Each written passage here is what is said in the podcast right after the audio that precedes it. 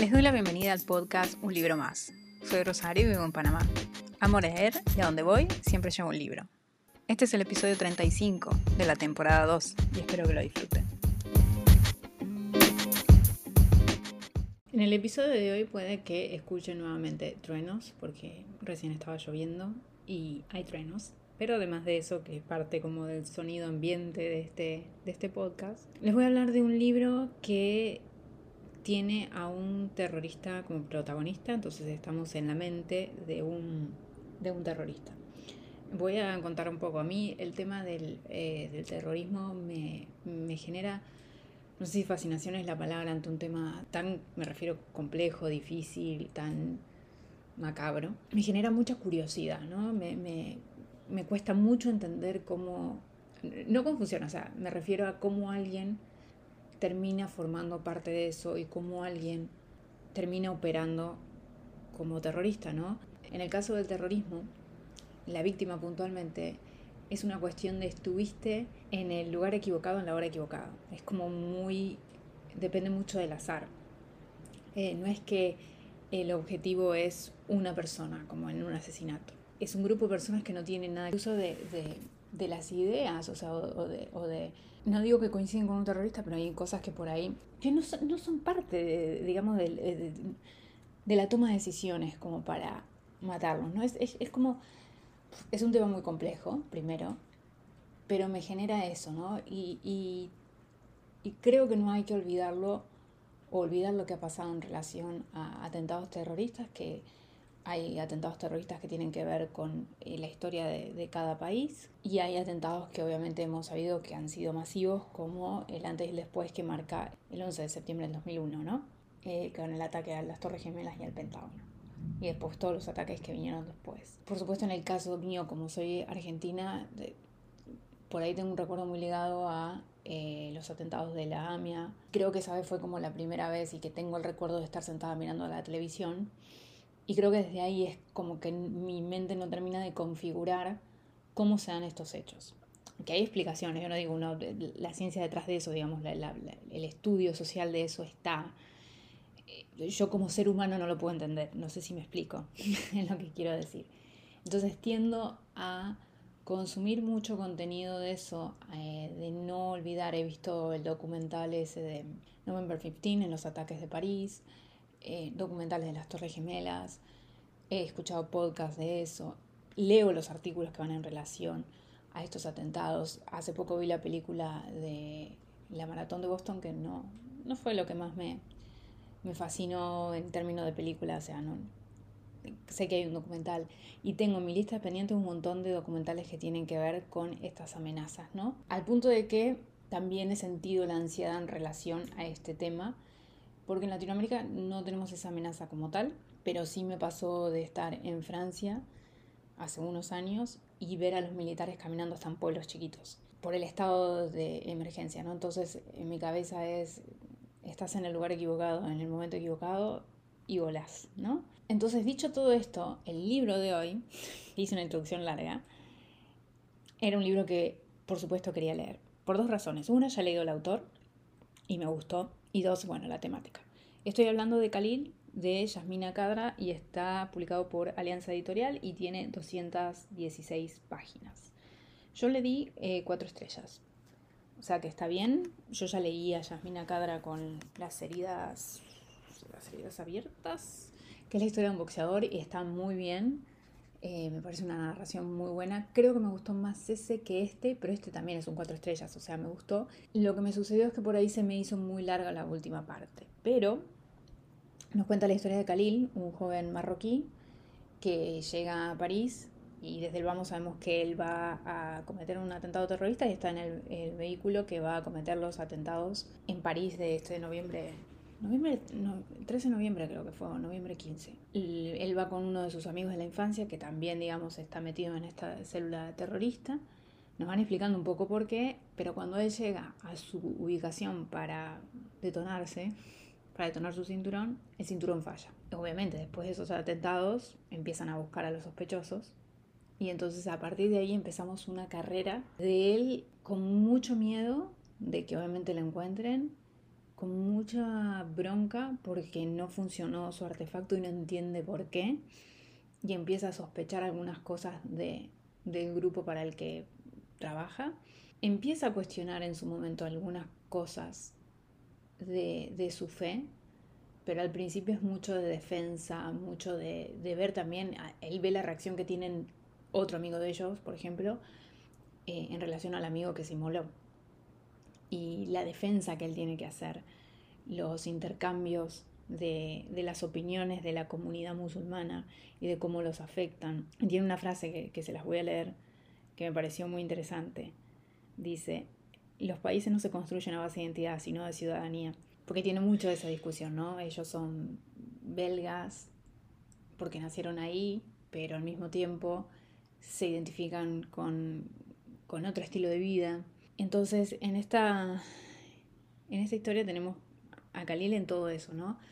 Y, es, es, estar en la mente de una persona que, que, está dispuesta a cometer mucho daño y un poco te lo explica eh, las razones, pero no es convincente tampoco en muchas cosas. Te das cuenta que la llegada de él ahí es producto de, de encajar y hasta dónde lo lleva, ¿no? Y hasta dónde lo llevan otras personas. Y son 200 páginas de eso. Eh, no voy a contar qué, pasa al final ni nada de eso, pero es ese miedo, es eso cuando ya él se da cuenta, a diferencia de los demás, su vida no terminó ahí. Entonces, ¿qué sigue después de eso? ¿Cómo sigue su vida? Que también es otra de las cosas que a mí me, me llama la atención del, de los atentados, no de los terroristas. En general, los terroristas eh, mueren o se agarran, o los han podido agarrar. Es el hecho de poder de poder seguir con tu vida, cómo hacen las víctimas. No, salvo en ese documental de, los atentados de París, no hay como mucha información acerca de cómo estas víctimas que estaban en ese lugar, muchos de ellos estaban en un bar cuando se pasó el tiroteo, lo del Bataclan, cómo siguieron su vida. Porque a cualquier sonido tu mente tiene que ir hacia eso. Y no me imagino cómo debe ser para todas esas personas. Y sin embargo no conocemos muchas de esas historias, por lo menos yo no los conozco. Y esta vez también no tengo ese punto de vista, tengo el punto de vista desde el terrorista y de cómo sigue su vida con esa cuestión de decir, bueno, fallé esta vez, ni siquiera fallé, le falló el cinturón y él sabe, entonces empieza a hacerse esas preguntas acerca de por qué su cinturón falla. Y después está también su familia y, y cómo su familia percibe todo esto, si su familia sospecha o no, si sus amigos sospechan o no. Bueno, es un personaje muy, muy complejo y creo que el autor lo maneja muy bien. Tiene, tiene justo, por lo menos los momentos, te va, te va llevando la historia. Sí, la última parte se me volvió un poquito pesada. Eh, muy densa en, el sentido de que ya podías haber cortado la historia si querías un poco antes, porque también podía llegar a ser un poco inverosímil debido a, la reacción que nos están contando que hay en, en los países, ¿no? en el cierre de fronteras, en la policía en lo, en lo meticulosos que se vuelven. Entonces hay muchas cosas que uno empieza, se vuelven un poquitín inverosímiles, pero al mismo tiempo entiendo que sean parte de la historia. Pero sí, ahí eso, yo le hubiese quitado un par de, un par de páginas. Y llegar al final, que el final me pareció muy, muy bien. Pero creo que sobre todo es esto, atreverse a contar, hay que meterse en, en, en tu cabeza como escritor, meterse en la cabeza de un terrorista e ir contando cómo te imaginas que puede ser la mente y cómo, cómo es que los pueden captar, ¿no? Y tener este personaje que no, no podés creer, no, no hay forma que vos lo quieras. Y al mismo tiempo es como decirle, pero reacciona, o sea, estás, te están lavando el cerebro. y hay como una especie de cosa de decir, algo se puede hacer para salvarlo, pese a que desde el vamos, él, a las cinco páginas que estamos metidos, sabemos que está yendo para hacer un atentado terrorista. Así que es el libro del día de hoy. Si no han leído a Yasmina Yasmina Cadra, él es algeriano. Léanlo. Tiene varios libros, este es el segundo que ya les digo que yo leo y, nunca me ha, me ha, defraudado. Y me parece que es una, una exploración de un tema que, que, por lo menos a una generación nos marcó y mucho.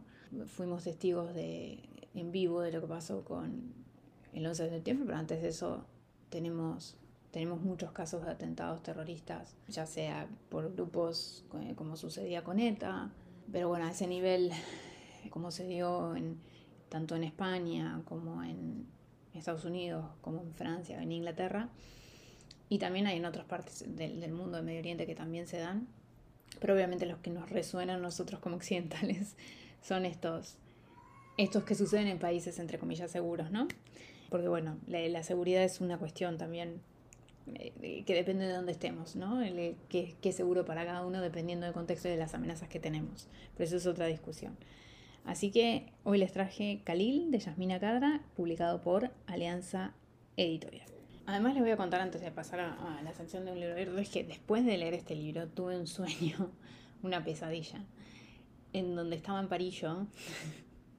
Estaban en un set de filmación, yo no, no, actuaba, pero estaba Jean Dujardin, el actor francés. Yo aparentemente trabajaba en el set de filmación y había un atentado terrorista. Y teníamos que correr y me acuerdo que yo iba detrás de Dujardin. No sé si está bueno que yo cuente esto en el podcast porque van a pensar que no estoy bien de la cabeza y me tenía que esconder en un cementerio. Y los terroristas me veían escondiéndome detrás de las tumbas y empezaban a disparar. Yo sobrevivía, pero ni siquiera sé cómo sobreviví, porque eh, eh, yo estaba muy visible. pero nada, para contar que después de eso el libro como que caló muy profundo en mi cabeza y de hecho, por un buen tiempo creo que no quiero ver documentales, nada de eso. de hecho, los tengo que espaciar porque hubo un momento donde vi, incluso vi esa película con Jean Jardin que es eh, noviembre, que es sobre justamente los atentados, que la vi en un avión aparte. Y llegué acá y llegué con una sensación muy, de mucha ansiedad. Entonces, sé que tengo que espaciar, sé que es un tema que después de leer este libro le tengo que dar un tiempo, pese a que me interesa como temática me afecta. He soñado muchas veces con, con, atentados terroristas y de que estoy ahí, de que me persiguen. Bueno, para que sepan que, ¿no? que se me meten esas historias en la cabeza y entonces necesito como un espacio.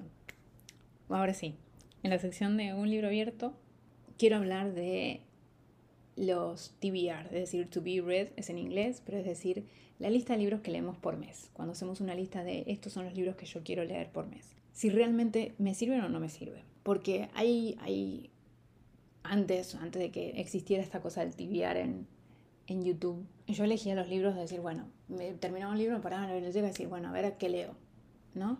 Y, o a veces estoy leyendo un libro y digo, ah, el próximo libro que quiero leer es este. ¿Qué me, ¿De qué me sirvió tenerlos tibiar?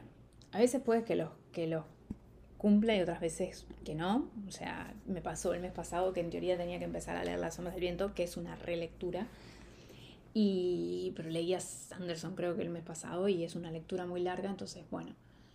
Aunque ahora le estoy agregando como más libros porque noto que leo más, entonces no quiero dejarlo tanto al azar. Me da estructura, me da una estructura y me permite poner variedad.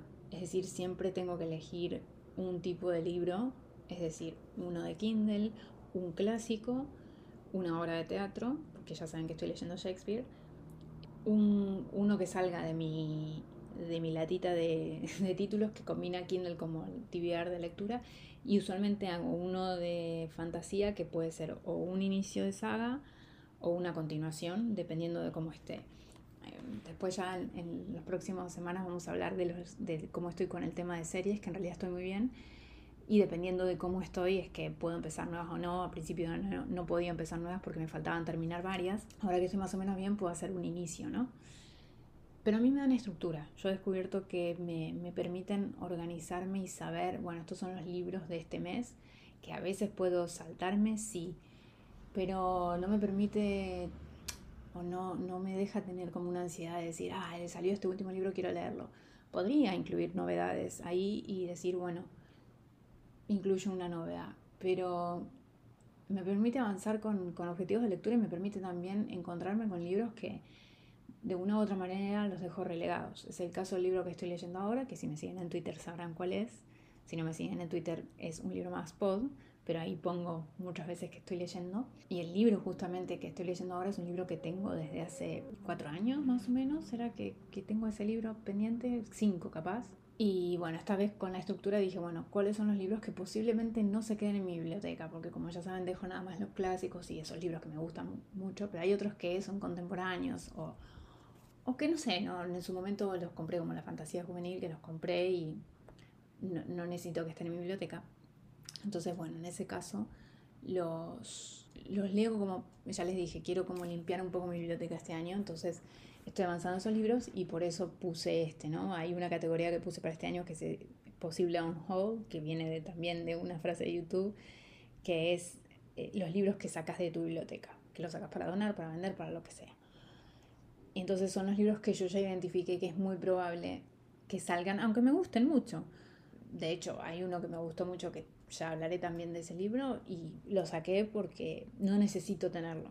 Me explico, los clásicos sí me gusta tenerlos, hay alguna fantasía que me gusta tener, pero hasta ahí. Estoy intentando reducir la cantidad de libros que tengo en mi biblioteca. Entonces, yo sí siento que me ha servido mucho, además para generar, para variar, para encontrarme con esos libros que por ahí tengo en Kindle, como en el caso de Khalil, lo tenía en Kindle, y me permiten entonces encontrarme con ellos, que de otra manera no les daría prioridad, ¿no? Y por supuesto eh, me permite hacer variar entre géneros. Ahora estoy teniendo de teatro porque está Shakespeare, después pasar, pasaré a Molière porque también tengo las obras de teatro de él. Y puedo meter siempre un clásico también. Acaba de caer un trueno fuerte, no sé si lo escucharon. Pero yo sí creo que sirven, depende de cómo es como uno, como lector, pero ya les digo, yo antes me paraba y decía, bueno, a ver qué sigue. Y me pasaba que como a ver qué sigue, nunca agarraba, por ejemplo, un libro grande o largo, me refiero en páginas. ¿Qué me pasa ahora? Armo esa estructura y puedo, al saber que saqué un libro de mi gatita que no es largo, que puedo incluir entonces un libro largo ese mes y que no me va a afectar en decir, bueno, leí un solo libro, salvo que sean los de Canción de Hielo y Fuego que sí me llevan como un mes leer cada libro.